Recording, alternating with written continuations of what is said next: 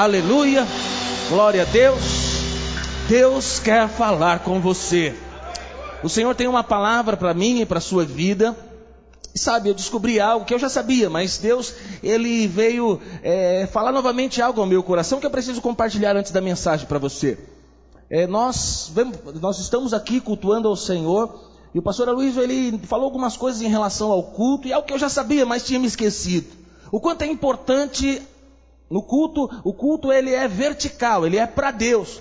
Mas é interessante que no Novo Testamento não é somente vertical, também é horizontal. Então você está conectado com seu irmão, você está em unidade com seu irmão. O momento do abraço, do aperto de mão, do olhar, do ver, os irmãos se verem, se conhecerem. No final do culto, ter aquele momento de estar junto. Tudo isso faz parte do culto ao Senhor.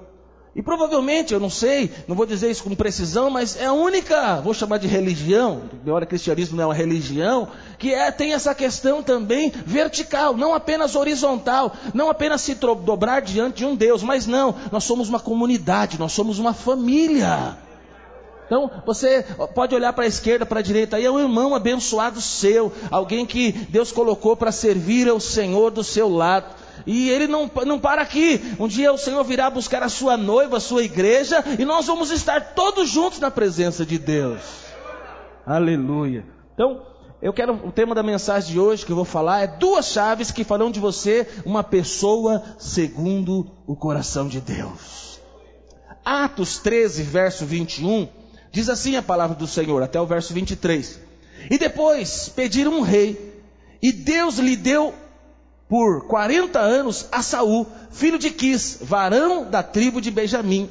E quando este foi retirado, lhes levantou como rei a Davi, ao qual também deu testemunho e disse: Ó Deus falando, achei a Davi, filho de Jessé, varão conforme o meu coração, que executará toda a minha vontade. Da descendência deste, conforme a promessa, levantou Deus a Jesus para Salvador de todo Israel. Diga amém. Podeis assentar por um instante? Saul foi rei por 40 anos. O povo havia pedido por um rei, Deus levanta Saul, rei, permite que Saul seja levantado. E depois de Saul, Deus levanta Davi. E o que é mais interessante é que Davi é o único que é chamado, que é visto dessa forma, e Deus fala: Achei Davi, um homem segundo o meu coração, que executará toda a minha vontade. Aqui está um segredo que eu e você precisa ter e saber. Por que será que, que Davi foi chamado um homem segundo o coração de Deus? Existe algo na vida de Davi uma característica, existe algo, uma personalidade, existe um segredo na vida de Davi que nós precisamos saber, porque nós também queremos ser uma pessoa segundo o coração de Deus. Alguns dizem que Davi foi conhecido como homem segundo o coração de Deus, porque era alguém rápido a pedir perdão, a se arrepender. Mas eu vou dizer para você, embora ele era assim, mas não é isso. Porque o maior pecado, porque você sabe que é, é, muitos pecados de Davi provavelmente teve muitos pecados, mas eles não foram publicados. Mas o pior pecado da vida de Davi, que foi o pecado de adultério, foi publicado e nós estamos toda hora falando desse pecado. Mas até esse momento Davi ainda não tinha adulterado com Batseba e não havia se arrependido então. Então, a questão do arrependimento, esse não é o segredo na vida de Davi. Davi tem algo na vida dele que eu e você precisa saber, eu e você precisa aprender. Existe uma chave que fez de Davi um homem segundo o coração de Deus. Eu declaro que você vai ser conhecido como um homem segundo o coração de Deus, uma mulher segundo o coração de Deus. Qual é então esse segredo? Qual é essa chave para Davi viver essa vida plena em Deus? Davi, ele foi levantado rei de todo Israel. O melhor rei, o rei que executou, Deus falou que ele executaria toda a sua vontade. No Salmo 132, nós vamos descobrir o segredo de Davi. Ele escreveu o Salmo 132 num momento muito difícil. Davi, Ele estava sendo perseguido por Saul. Saul tinha inveja dele. Saul queria matá-lo, porque Saul sabia que Davi já tinha ungido, sido ungido rei e se levantaria rei no seu lugar. Então Davi está num cenário rodeado de perseguição. Então, quando eu falo que Saul estava seguindo Davi, não era apenas Saul, era todo o exército de Saul. Davi era o cara mais procurado da época. E nesse momento, onde ele está sendo o homem mais procurado da época, no Salmo 132, na nova tradução linguagem de hoje, diz assim: Davi, ele, ele ora, Davi, ele, ele declara algo, e ele declara o seguinte: Eu não vou para casa, nem vou descansar, não vou me deitar, nem dormir, enquanto não encontrar um lugar para o Senhor, uma casa para o poderoso de Jacó em Belém, ouvimos falar a respeito da arca da aliança, e nós a encontramos nos campos de Jearim. Aqui então, fala para nós, aponta para nós o porquê esse homem é um homem segundo o coração de Deus. Verso 7 diz assim: Então dissemos: Vamos à casa do Senhor Vamos adorá-lo diante do seu trono. Ó Senhor, vem para o teu templo com a arca da aliança, que representa o teu poder e fica ali para sempre. Que os, que os teus sacerdotes façam sempre o que é certo. Que os teus servos fiéis gritem de alegria. O Senhor Deus escolheu o Monte Sião. Ele quis que a sua casa fosse ali e disse: Aqui viverei para sempre. É aqui que eu quero reinar. Darei de tudo com fartura a Jerusalém. Darei muito alimento aos pobres. Abençoarei tudo que os seus sacerdotes fizeram. E o seu povo cantará e gritará de alegria. Verso 17 diz assim: Aqui farei com que um descendente de Davi seja rei poderoso. E farei que sempre sejam reis os descendentes desse rei escolhido. Farei com que os seus inimigos fiquem cobertos de vergonha. Mas ele ousará, usará uma coroa que vai brilhar cada vez mais. O que Davi está fazendo aqui é um voto. Davi está fazendo um voto diante do Senhor, e no voto ele diz que ele não vai para casa, ele não vai descansar, ele não vai se deitar e não vai dormir, enquanto não encontrar um lugar para o Senhor. Ele não vai para casa, ele não vai descansar, ele não vai dormir enquanto ele não trouxer a arca de volta. Davi, ele consegue capturar algo que está no coração de Deus, ele consegue entender uma necessidade que tinha sido ignorada pelo Saul. Saul, Saul foi rei por 40 anos. Desses 40 anos, 20 anos, a arca não estava mais no meio do povo de Israel. E o povo de Israel continuou servindo a Deus, fazendo os seus cultos, fazendo os rituais. O rei Saul continuou sendo rei e não se importou com a arca. E não se importou, porque o que é a arca, irmão? A arca simboliza a glória de Deus. A arca simboliza a presença de Deus. Presta atenção, eu e você não podemos fazer nada sem a presença de Deus.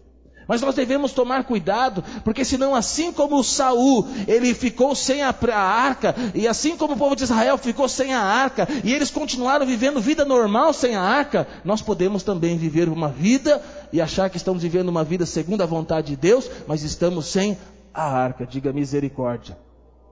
Em 1 Crônicas 28, 4 diz assim, dando base para toda a nossa mensagem: O Senhor Deus de Israel me escolheu de toda a casa de meu pai, Davi, dizendo, para que eternamente fosse eu rei sobre Israel, porque a Judá escolheu por príncipe, e a casa de meu pai, a casa de Judá, e entre os filhos do meu pai se agradou de mim, Davi está dizendo, para me fazer rei sobre todo Israel.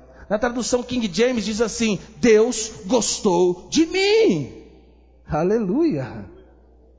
Deus gostou de mim. Davi está falando: Eu fui achado.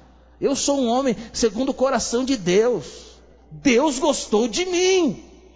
Irmão, é o que nós precisamos receber nessa, nessa manhã. Duas chaves. Para que nós possamos sair daqui dizendo: Deus gostou de mim. Eu sou um homem segundo o coração de Deus. E você vai descobrir que quando você tem essas chaves, o que acontece na sua vida.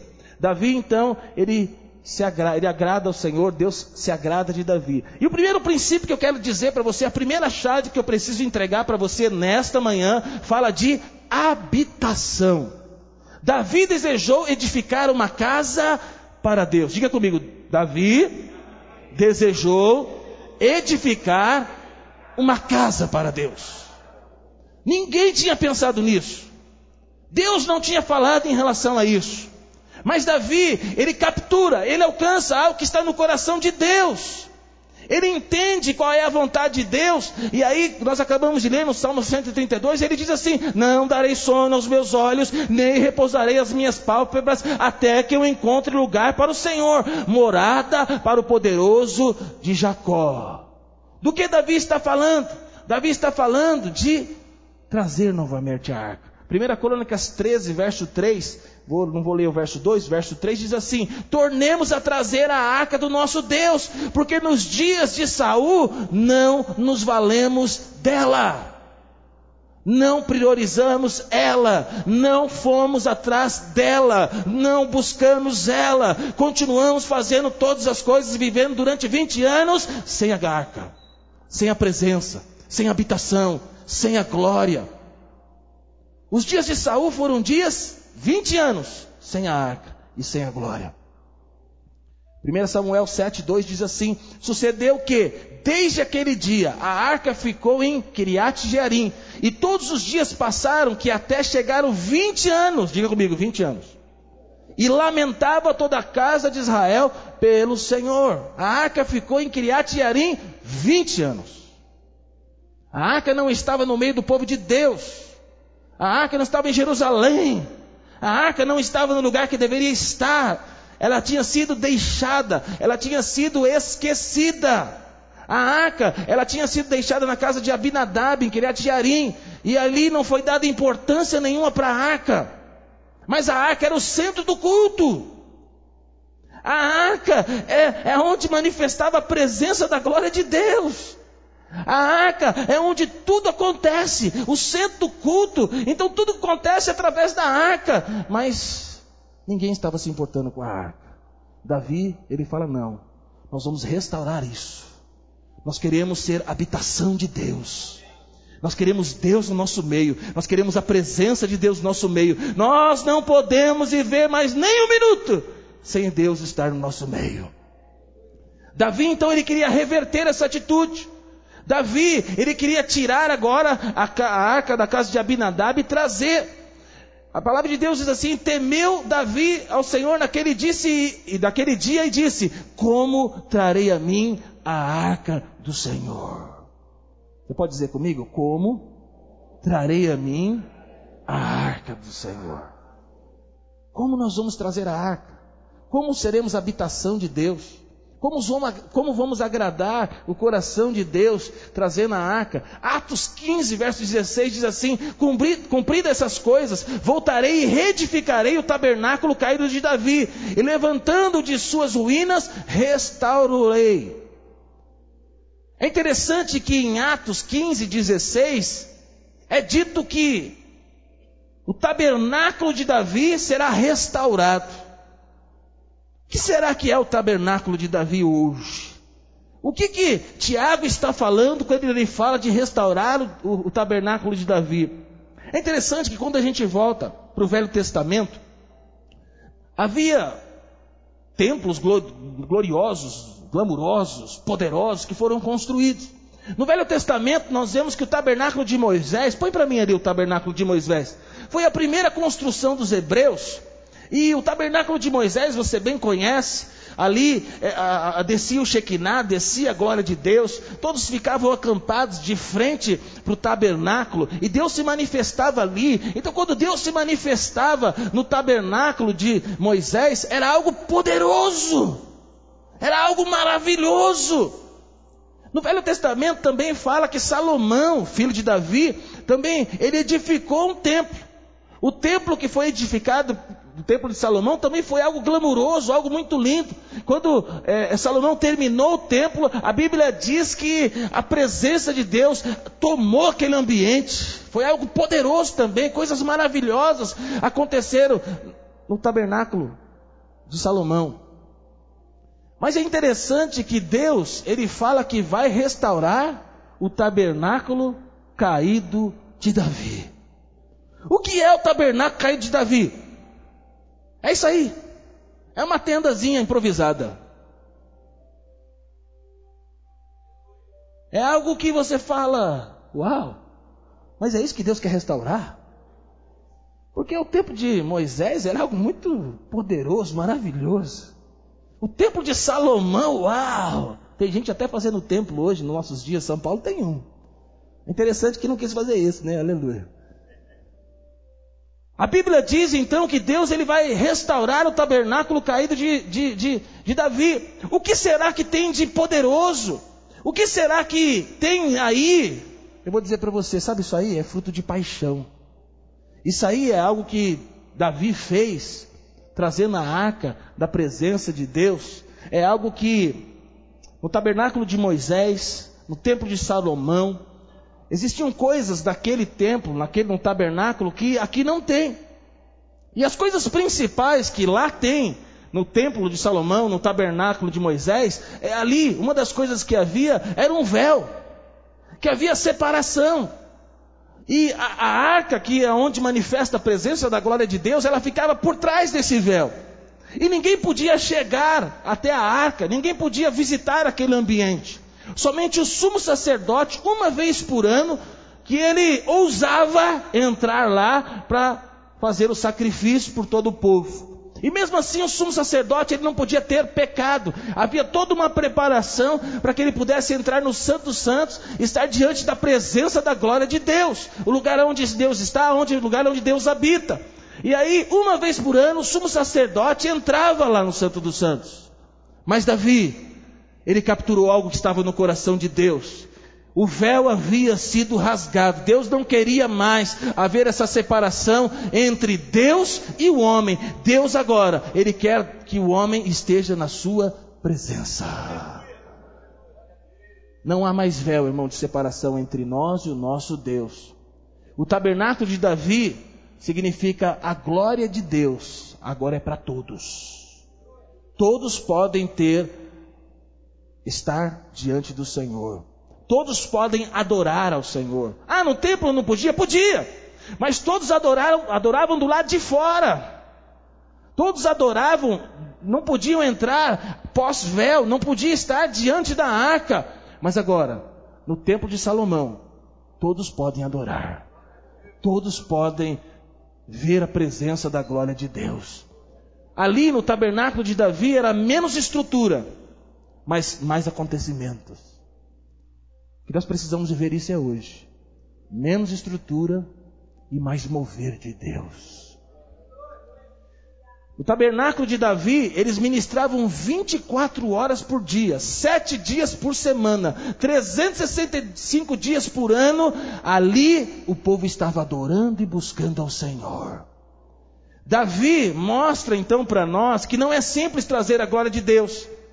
E muito mais difícil ainda é manter essa glória. Mas o desejo de Deus é fazer habitação no nosso meio. O que é o tabernáculo então de Davi? O tabernáculo de Davi é a igreja. Representa a igreja composta por todos os santos. O tabernáculo de Davi que está sendo restaurado significa os redimidos do Senhor. Significa a igreja local. Então o desejo de Deus é fazer habitação. Edificar casa para Deus, edificar igreja.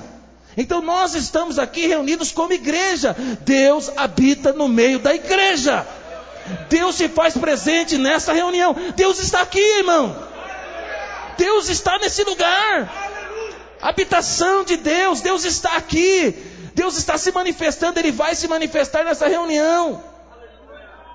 Nós, como igreja, nós somos a noiva de Jesus, a noiva de Cristo, a igreja o tabernáculo caído de Davi.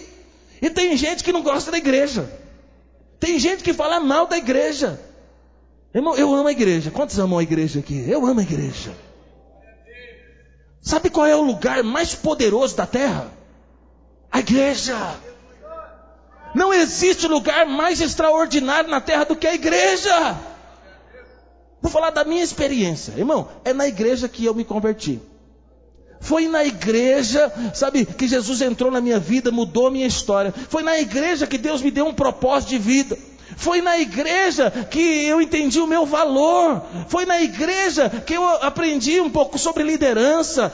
Foi na igreja que eu conheci a mulher com quem eu me casei. Foi na igreja, sabe, que eu comprei o meu carro. Foi na igreja que eu comprei a minha casa. Foi na igreja que os meus filhos nasceram, estão sendo ali cuidados, estão crescendo na presença do Senhor. É na igreja que tudo aconteceu na minha vida. As maiores experiências que eu tive na minha vida foi na igreja. Fala para a pessoa que está do seu lado: a igreja é o lugar mais poderoso da terra. O lugar mais poderoso da terra. E tem gente que não, não quer saber de igreja. Tem gente que quer ficar em casa. Tem gente que quer ficar no quarto trancado. É na igreja que há cura, é a igreja que é transformação, é na igreja que tem o mover de Deus. A igreja é o lugar aonde casamentos são restaurados, jovens são libertos, famílias recebem algo da parte de Deus. É na igreja que nós somos libertos da mediocridade. Todos nós temos um software instalado da mediocridade. Nós éramos medíocres. Nós pensávamos somente nas coisas dessa terra. Mas foi na igreja que Deus colocou as coisas eternas no nosso coração. Na igreja o nosso valor aumentou. Na igreja nós conhecemos o nosso valor, o quanto nós somos amados. Na igreja nós somos curados de todas as nossas feridas. Na igreja nós somos renovados, na igreja nós somos limpos pela palavra. Você está sendo, você está sendo lavado agora pela palavra de Deus. Quando nós estamos reunidos, recebendo da palavra de Deus, nós somos lavados. Durante a semana, no mundo, na correria, no trabalho, diante dos problemas, muitas coisas, muita poeira do mundo vai impregnando na nossa vida. É assim que acontece. Mas todas as vezes que nós estamos diante da palavra, nós somos lavados pela palavra.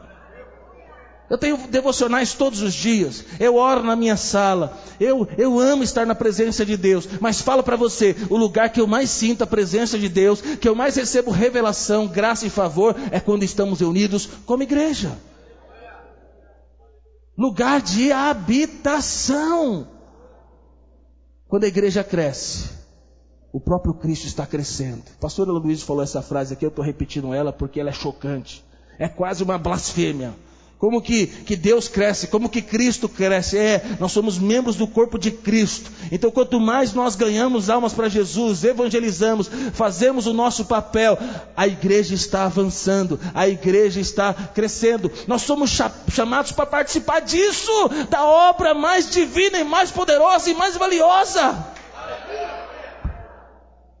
A habitação de Deus. Existe algo maior do que isso, irmão? Existe algo mais precioso para você gastar os seus dias do que igreja, do que habitação, do que presença de Deus? Existe alguma experiência mais forte que você já teve, ou que você pode ter? Uma droga que alguém inventou? Uma viagem, uma montanha russa, sei lá, um, um, momento de lazer. Existe algo mais poderoso do que aquilo que nós experimentamos como igreja? Não tem. Não existe. Tudo que tem lá fora é uma cópia, porque o diabo é um grande copiador. Ele copia todas as coisas. Ele, tem, ele tenta copiar as coisas que Deus fez, que Deus planejou, que Deus tem para nós, mas não chega à altura daquilo que Deus tem para nós. Primeiro princípio na vida de Davi, ele entendeu a questão de habitação. Deus quer habitar no meio do seu povo. Então, nós vamos valorizar o que? Congregar, estar junto nos reunir, orar junto, no prédio, na casa, estar junto, isso é algo poderoso, isso é habitação. Quando Jesus entrou na minha vida e na sua vida, ele veio habitar dentro de nós. Então nós somos habitação, nós somos templo do Espírito Santo. Mas o desejo de Deus não é que nós vivamos sozinhos, nós vamos viver em comunidade. A igreja cristã foi feita para viver em comunidade.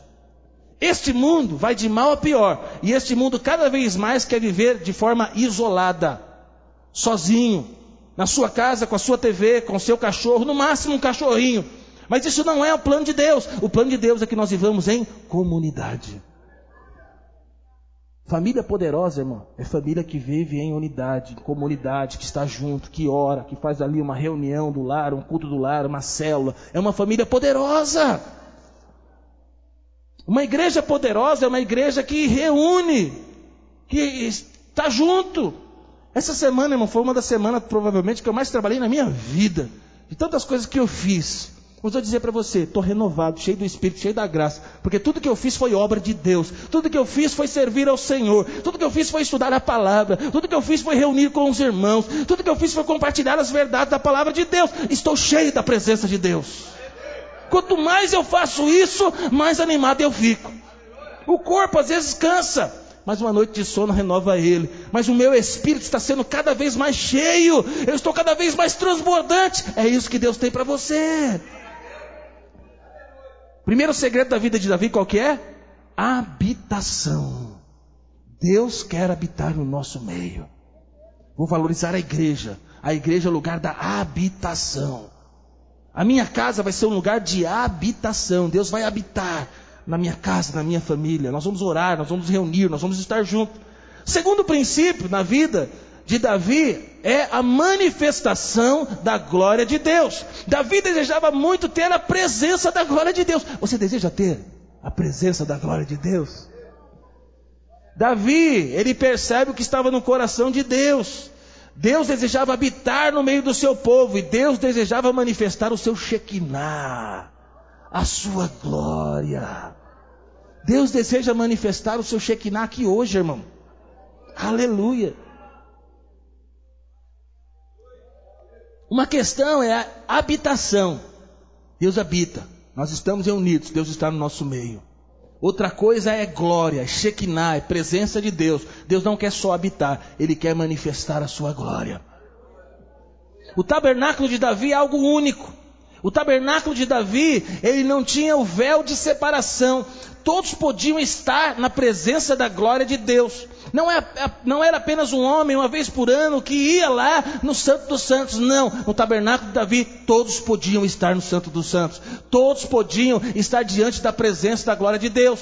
Ele quer dizer para você, irmão, hoje nós podemos experimentar a glória de Deus. Nesta reunião eu sinto a presença de Deus. Eu tenho certeza que Deus quer tocar a minha vida. Deus falou meu coração, irmão, que nessa reunião pessoas seriam curadas porque serão tocadas pela glória de Deus. Pessoas seriam libertas porque serão tocadas pela glória de Deus. Pessoas serão encorajadas e vão receber um novo nível de ousadia e intrepidez porque serão tocados pela glória de Deus. O tabernáculo de Davi era menos estrutura, e mais acontecimentos. No tabernáculo de Davi é um lugar marcado por adoração, céus abertos, presença de Deus, Deus no meio das pessoas, a glória de Deus se manifestando, o mover de Deus naquele lugar. O desafio é eu e você ser pessoas cheias da glória de Deus. Mas sabe, o problema não é a primeira vez experimentar a glória e nem viver ali um momento cheio da glória. O problema é, o problema é com o tempo. Com o tempo nós vamos nos acostumando, a religião vai pegando nós, a religiosidade. Então, é, talvez você já fez algumas coisas pela primeira vez. Um exemplo, você foi lá no seu TCC, você vai fazer sua apresentação, e aí você vai discursar diante de uma bancada, e você se prepara muito tempo. E aí você fala: Meu Deus, como eu vou falar? Vai ser a primeira vez que eu vou falar diante de uma bancada. É fácil ou difícil? Difícil. Então, muitas coisas fazer pela primeira vez é difícil. Falar em público é difícil. Mas sabe, com o tempo você acostuma. É assim, já, já, lembra quando você começou a procurar emprego e você tinha que ir lá levar o seu currículo e tinha entrevista de emprego? É difícil. No começo, ficar diante de um entrevistador é difícil. Você fica pensando no que você vai responder, no que ele pode perguntar, e aí você fica nervoso. Mas com o passar do tempo, você nem liga mais para o entrevistador. Você sai lá, se der certo, deu, se não der, não deu, eu vou ser eu mesmo e vamos embora. É assim ou não é? Então, muitas coisas, com o passar do tempo, a gente acostuma, e, e aí, mas com as coisas de Deus é o contrário. O mais difícil não é a primeira vez, o mais difícil é com o passar do tempo. Porque com o passar do tempo, nós vamos nos acostumando com as coisas de Deus. E o maior inimigo para a nossa vida é quando nós nos acostumamos. Tem gente que entra aqui no prédio e, e já se acostumou com esse prédio. Já se acostumou com essa reunião, já sabe a liturgia do culto. Agora o pastor vai falar tal, agora é tal hora, ele vai fazer aquilo, já está no momento de terminar. Então a pessoa está acostumada com, com, com a forma de nós fazermos o culto, acostumada com esta reunião. Isso é terrível. Isso é o inimigo para você, isso é inimigo para mim, é inimigo para a igreja. Então, falando de manifestação da glória de Deus, é difícil trazer e é difícil manter, porque a religiosidade vai tentar te pegar. E aí essa reunião vai se tornar somente mais uma reunião. O momento do louvor, somente mais um momento de louvor. Ah, já sei, vai ter o louvor, vai ter uma adoração intermediária, vai ter uma adoração, depois o pastor vai subir, depois o pastor vai orar. Ah, não, irmão. Venha com um coração desejoso venha dizendo: Eu vim para um culto e eu vim encontrar ao Senhor, eu vim receber a presença da glória de Deus. Eu não sei o que vai acontecer naquele lugar, mas eu vou receber a glória, eu vou receber a presença. Deus vai falar comigo. O que a glória vai fazer com você? Presta atenção. O que a glória vai fazer com você? A glória vai trazer aceleração para a sua vida. A Bíblia diz que a arca ficou três meses na casa de Obed-Edom. E três meses na casa de Obed-Edom, esse homem prosperou tanto, mas prosperou tanto, que chegou a quilômetros de distância, todo mundo sabia que ele havia prosperado. Contextualizando para nós, esse cara se transformou num milionário. Em três meses, irmão, a mulher dele não brigava mais com ele, o cachorro dele não mordia mais o vizinho, o papagaio dele estava falando até em línguas, e então tinha um mover na casa dele, a conta bancária dele estava cheia, a plantação dele tinha crescido, ele tinha vendido, cresceu de novo, uma aceleração na vida dele, uma provisão, uma prosperidade, uma bênção tão grande, porque a arca estava na casa dele. A presença da glória de Deus tem o poder de fazer isso. Tem gente que está correndo atrás da bênção. Tem gente que está correndo atrás da reunião, da prosperidade, dos empresários que dá uma oferta e que aquela oferta. Não, tem gente correndo atrás da bênção. Mas vou dizer para você: não corra atrás da bênção, corra atrás da glória de Deus. Você corre atrás de dinheiro, pode ser que você consiga alcançá-lo. Pode ser que não. Mas provavelmente você vai conseguir alcançá-lo, porque mamão vai querer te prender. Quem corre atrás de dinheiro vai servir mamão. Mas quem corre atrás da presença da glória de Deus, ele vai ter todas as coisas que ele precisa. Quando você busca a glória de Deus, o seu casamento muda. Quando você é cheio da glória de Deus, a tua casa é transformada.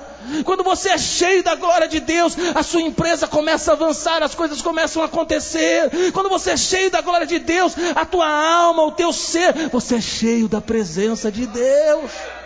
A depressão vai embora, o medo vai embora, a enfermidade vai embora. É um repelente poderoso espiritual contra o inferno. A presença da glória de Deus. A manifestação de Deus vai trazer coisas extraordinárias para você que ninguém tem, mas que você vai ter. É a luz que se acende na sua vida, é a glória, é o Shekinah, é a presença. Um pastor que eu amo muito dizia que é um melzinho que vai ter na sua vida. Vai ter um melzinho na sua vida que as pessoas vão atrás de você. Eu queria comprar algo, muitas pessoas têm para vender, mas eu quero comprar de você. Não sei o porquê, mas eu quero comprar de você. Ah, eu almoço em muitos restaurantes, mas eu não sei porque eu vou almoçar no seu. Não tem alguma coisa aqui que eu gosto de ser do seu. Ah, tem um monte de células se reunindo na cidade, mas não sei o que acontece. Eu sou atraído para vir para sua casa, para sua reunião de célula. Eu não sei o que acontece, mas estava passando, deu vontade de entrar, eu vou participar é deste culto. Sabe o que é isso? Presença da glória de Deus. Quando Deus, quando Deus toca nossas vidas, irmão, nós recebemos todas as suas bênçãos. Nós recebemos provisão, prosperidade, tudo que nós precisamos. Mas quem corre atrás da bênção não necessariamente vai alcançar a bênção e muito menos outras coisas. Muitos estão fascinados por aquilo que Deus fez no passado, onde Deus esteve, as coisas que Deus realizou. Eu até posso estudar historicamente você também o que Deus fez, o que aonde Deus esteve, isso é muito bom. Mas sabe, o mais importante é onde Deus está. Aonde Deus está se movendo. O que Deus deseja fazer. Deus deseja manifestar. Deus deseja fazer coisas hoje. Mais importante do que saber o que Ele está fazendo no passado é o que Ele quer fazer agora. Ah, Senhor, Compartilha com a nossa igreja o que o Senhor quer fazer nesses dias, Senhor. Ah, Senhor, faz o que o Senhor quer fazer dentro das nossas casas, Senhor. Usa as nossas casas, Senhor. Usa a nossa família, Senhor. Usa o nosso carro, Senhor. Usa os nossos filhos, Senhor. Você pode apresentar seus filhos ao Senhor? Usa eles, Deus. Usa a nossa esposa, Pai. Usa a nossa família, Senhor. Usa, Senhor, aquilo que está nas nossas mãos, nossa empresa, Senhor. Deus, Deus está se movendo. Deus, Deus move, move lá na empresa, move lá no trabalho, Senhor. Move lá quando eu estiver dentro do ônibus, Senhor. Salmos 27, 4 diz assim: Davi falando: Uma coisa peço ao Senhor e a buscarei, que eu possa morar na casa do Senhor todos os dias da minha vida e contemplar a beleza do Senhor e meditar no seu santo templo. É o que eu quero, irmão. Quero gastar todos os dias da minha vida na presença do Senhor. Que esse seja o seu desejo também. Obed-Edom, ele se transformou num milionário em três meses e muitas coisas extraordinárias aconteceram na vida dele. Sabe por quê? Porque a presença da glória de Deus estava lá. Eu e você precisamos dessa presença, dessa glória. Essa presença, essa glória vai trazer tudo que nós precisamos. Davi foi o único homem descrito na Bíblia. Atos 13, 22 diz assim: Achei Davi, filho de Jessé, homem segundo o meu coração, que fará toda a minha vontade. Um homem segundo o coração de Deus, porque ele sabia a questão de habitação e a questão da glória de Deus. Quando ele ficou sabendo que Deus está fazendo algo lá na casa de Obededon, quando ele sabia que a arca estava lá, ele falou: Vamos trazer a arca de volta, vamos colocar a arca no centro, vamos trazer para Jerusalém, vamos colocar a arca no lugar que ela deve estar. Fala para a pessoa que está falando, você vai receber uma aceleração na sua vida. Como ter essa glória? Você já sabe a questão de habitação, primeiro ponto. A questão que Deus deseja manifestar a sua glória, segundo ponto. Você já sabe o que Deus vai fazer através da glória da sua vida, haverá uma aceleração. Agora, como ter essa glória na minha vida? Primeiro, busque com sinceridade, mas da forma que Deus deseja. Seja sincero. Busque de todo o coração. Invoque ao Senhor de verdade. Mas sabe, faça da forma que Deus quer. Tem gente que fala, pastor, por que, que é desse jeito? Porque Deus estabeleceu. Davi, ele da primeira vez, ele tentou trazer a arca de forma errada. A arca é, é, um objeto de ouro, um objeto pesado. Ali é, a tampa muito pesada, um ouro fundido. Então a arca era muito pesada. Davi, ele tentou simplificar a forma de trazer a arca. E aí ele colocou em carros de boi. E aí, em num dado momento ali, trazendo a arca, o boi tropeça, a arca vai cair, Uzá tenta segurar a arca e ele morre. A primeira vez que Davi tenta trazer a arca, a arca ela traz morte. Por quê? Porque está sendo feito da forma errada. Mas é interessante que da segunda vez que Davi ele vai buscar orientação de como se trazer a arca, aí a arca ela traz vida. Então é fazer a coisa certa da forma que Deus deseja. Tem gente que questiona muito, por quê, pastor? Porque é assim, irmão. E tem coisas que não é que Deus falou, não, é coisa que a igreja aqui determinou que vai ser dessa forma. Mas por quê, irmão? Porque é assim. Aceita, obedece, dói menos e Deus vai te abençoar. Amém? Sinceridade não basta, precisamos seguir o padrão de Deus. Muitos querem ter resultados, mas nem tudo que dá resultado é o que Deus quer que nós façamos. Tem muitas coisas que nós podemos fazer para ter resultados. Você pode fazer coisas que não é a vontade de Deus, mas que pode levar a vender muito. Nós podemos fazer coisas aqui nesse prédio para lotar esse prédio de pessoas. Mas nosso propósito não é lotar esse prédio de pessoas. Nosso propósito é pregar o Evangelho. Então existem alguns lugares que escolheram fazer o quê? Fazerem coisas que atraem pessoas. Pregar uma mensagem que atrai pessoas. Então o que que. Ah, como que eu vou pregar uma mensagem que atrai pessoas? Vou falar aquilo que agrada. Não vou pregar o Evangelho. Porque o Evangelho é Cristo no centro. É um homem crucificado. É o eu fora. Quando nós pregamos o Evangelho, o Evangelho não é muito atrativo para o ego das pessoas. Mas quando a pessoa entende o Evangelho, o Evangelho é o poder de Deus. Ela vai regenerar, vai transformar a pessoa. Então tem coisas que dá certo, mas não é certo. Então se eu quero fazer coisas para ter um resultado, tem coisas que Deus não está, que eu não devo fazer. Talvez se a gente começasse a cantar aqui as músicas do Roberto Carlos, sei lá, de mais do que alguém, talvez a gente atrairia outras pessoas. Talvez perderia outras também, né? Mas é, talvez daria certo. Só um exemplo para você entender. Pode ser que seja legal para alguns, mas vou dizer, não é a vontade de Deus. Nós estamos aqui para adorar o Rei dos Reis e Senhor dos Senhores. Não estamos para fazer o que nós queremos, estamos aqui para servir ao Senhor. Não estamos aqui para buscar o nosso conforto, estamos aqui para fazer a vontade de Deus. Infelizmente, algumas pessoas estão vivendo uma vida mais confortável hoje e deixar de fazer aquilo que é a vontade de Deus. Irmão, nós precisamos voltar a fazer o que é a vontade de Deus. Presta atenção, congregar é a vontade de Deus, reunir é a vontade de Deus, a sua casa ser uma extensão da igreja é a vontade de Deus. Então tem coisas que dá trabalho, irmão, mas é a vontade de Deus. Eu quero a presença de Deus na minha vida e na sua vida, a ponto que as pessoas possam perceber essa presença. Quero um ambiente nesse lugar, nas nossas vidas, onde a presença de Deus seja manifesta e as pessoas percebam. Segundo, pague o preço para trazer a glória de Deus. E vou dizer para você: dá trabalho.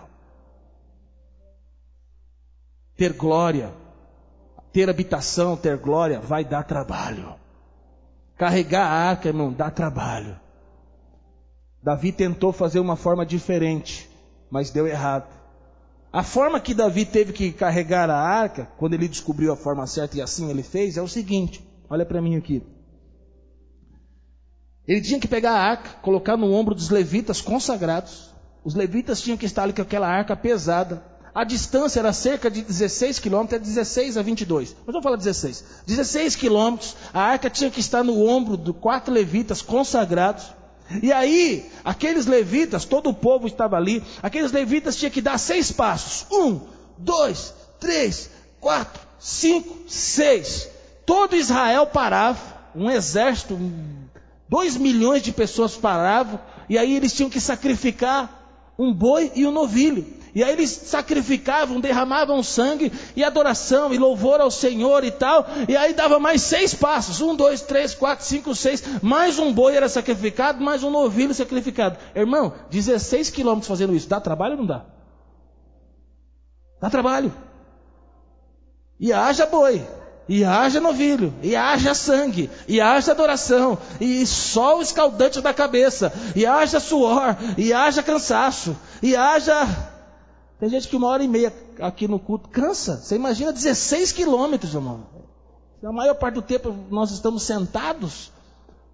Mas esta é a forma de carregar a arca. Foi assim que Deus havia determinado. Davi descobre a forma de carregar a arca. E ele faz exatamente conforme a vontade de Deus. E aí, como ele faz exatamente conforme a vontade de Deus, ele consegue levar a arca para o lugar. Não tem como fazer obra de Deus sem suor, irmão nós vamos suar. Nós vamos trabalhar muito. Para ter habitação e para ter presença de Deus tem suor. Eu sou, eu fico tão animado. Nós, nós temos uma igreja tão abençoada, irmão. Essa semana, essa semana de parâmetro de exemplo, né? Nós tivemos tantas reuniões, tantos encontros de estar junto. E tem irmãos que vieram em todas. E talvez algum, alguém pode dizer, irmão, você é muito exagerado, você participa de tudo nessa igreja. E a sua família e o seu. E as pessoas podem perguntar outras coisas. Mas é interessante que essas pessoas, graças a Deus que participam de tudo, a grande parte delas vem com a família inteira, vem o marido, a esposa, os filhos, e todo mundo participa.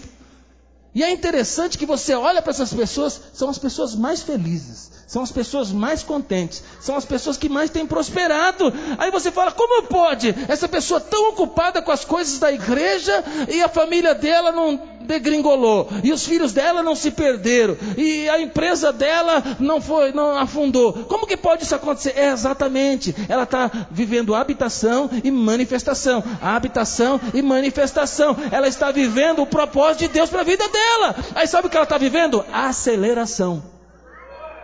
Ela está cuidando das coisas de Deus, Deus está cuidando das coisas dela. Fazer a obra de Deus, irmão, dá trabalho. A gente vai suar. Mas eu e você vamos ter glória de Deus na nossa vida. Existem métodos e coisas que não é a vontade de Deus. Então, é, coisas que podem dar certo, mas não são certas. Então, nós não, não queremos o homem no centro, nós queremos Deus no centro. Então não queremos distrações, nós queremos Jesus no centro, nós queremos pregar o Evangelho, nós queremos buscar ao Senhor, nós queremos ganhar vidas, nós queremos ganhar a sua família, nós queremos ver a vontade de Deus sendo estabelecida neste lugar. Para ter a glória de Deus, nós precisamos ser uma igreja viva. Igreja viva da glória a Deus. Igreja viva se reúne no prédio nas casas. Igreja viva canta de verdade. Igreja viva adora. Igreja viva ora, busca. Igreja viva investe na obra. Igreja viva participa. Irmão, se a gente não tomar cuidado, pastor Silva é um exemplo em muitas coisas, mas nisso ele é fera. Ele não gosta de reunião ruim, não gosta de crente calado. Ele quer sempre uma igreja viva. Sabe por quê? Porque a glória de Deus se manifesta onde tem um povo vivo, onde tem um povo apaixonado. Então aqui não é um pastor que veio prestar culto ao Senhor e você veio assistir. Não é uma equipe de louvor que veio cantar e você veio ver uma apresentação. Não! Nós somos a comunidade dos santos que nós estamos adorando o Rei dos Reis e Senhor dos Senhores. Todos nós prestamos cultos ao Senhor. Pastor, mas esse negócio de suor que dá trabalho. É, irmão. Pergunta para pastor, para líder, discipulador que cresceu, se deu trabalho. Pergunta para empresário que a empresa dele cresceu, se dá trabalho. Pergunta para intercessores que têm as suas orações respondidas, se dá trabalho. Então vou dizer para você, fala para o seu irmão, vai dar trabalho, irmão. Pergunta para o irmão que ganhou toda a família dele para Jesus. Pergunta se deu trabalho. Pergunta se teve que orar. Pergunta se teve que abrir a casa dele para fazer reunião de célula. Dá trabalho. Ah, pastor, mas eu não quero ter todo esse trabalho. Ok. Você está abrindo a mão de algo precioso. Eu estou dizendo para você, vai dar trabalho. Terceiro, prepare o ambiente para a manifestação da glória de Deus. Davi, ele estava disposto a buscar a arca, a fazer uma árdua viagem para trazer a, a, a arca e aí, depois de 16 quilômetros carregando a arca, seis passos sacrifica, seis passos sacrifica. Eu imagino, irmãos, que o povo estava exausto, cansado. Depois, quando chegaram ali em Jerusalém, no lugar de colocar a arca, eu acredito que os levitas soltaram a arca e aquele sentimento de ufa, missão cumprida. É assim, não é? Imagino que isso aconteceu. Mas não dá tempo da gente ler o texto, mas eu imagino o que estava acontecendo ali. Os levitas chegaram e todo mundo, graças a Deus, né? Aleluia, chegou. Só que aí, eu imagino que a mulher de um já falou: bora, bora, tal, vamos embora. A mulher do outro, acabou, glória a Deus, aleluia, conseguimos, trouxeram a arca. Os levitas com fome, ó, eu vou comer. Cada um pensando agora que missão cumprida. Já teve sentimento? Missão cumprida? E aí cada um já começa a pensar, um vai para casa, o levita vai comer, e cada um já pensa no que vai fazer, porque a arca agora foi colocada ali, e Davi, oh, oh. Não, ninguém vai embora não. Depois de 16 quilômetros, nós conseguimos trazer a arca. Nós, agora ela está no exato lugar. Ei, ei, Pega aí os instrumentos, pega aí todas as coisas. Nós vamos adorar o Senhor, o Rei dos Reis e Senhores, porque nós conseguimos trazer a arca. A arca estava abandonada, ela estava deixada e nós não vamos deixá-la abandonada, não. Ela não vai ficar aqui sozinha, não. Agora vai ter turnos de adoração 24 horas por dia vai ter escala de adoração, e a todo momento haverá louvor, adoração, todos vão estar na presença de Deus.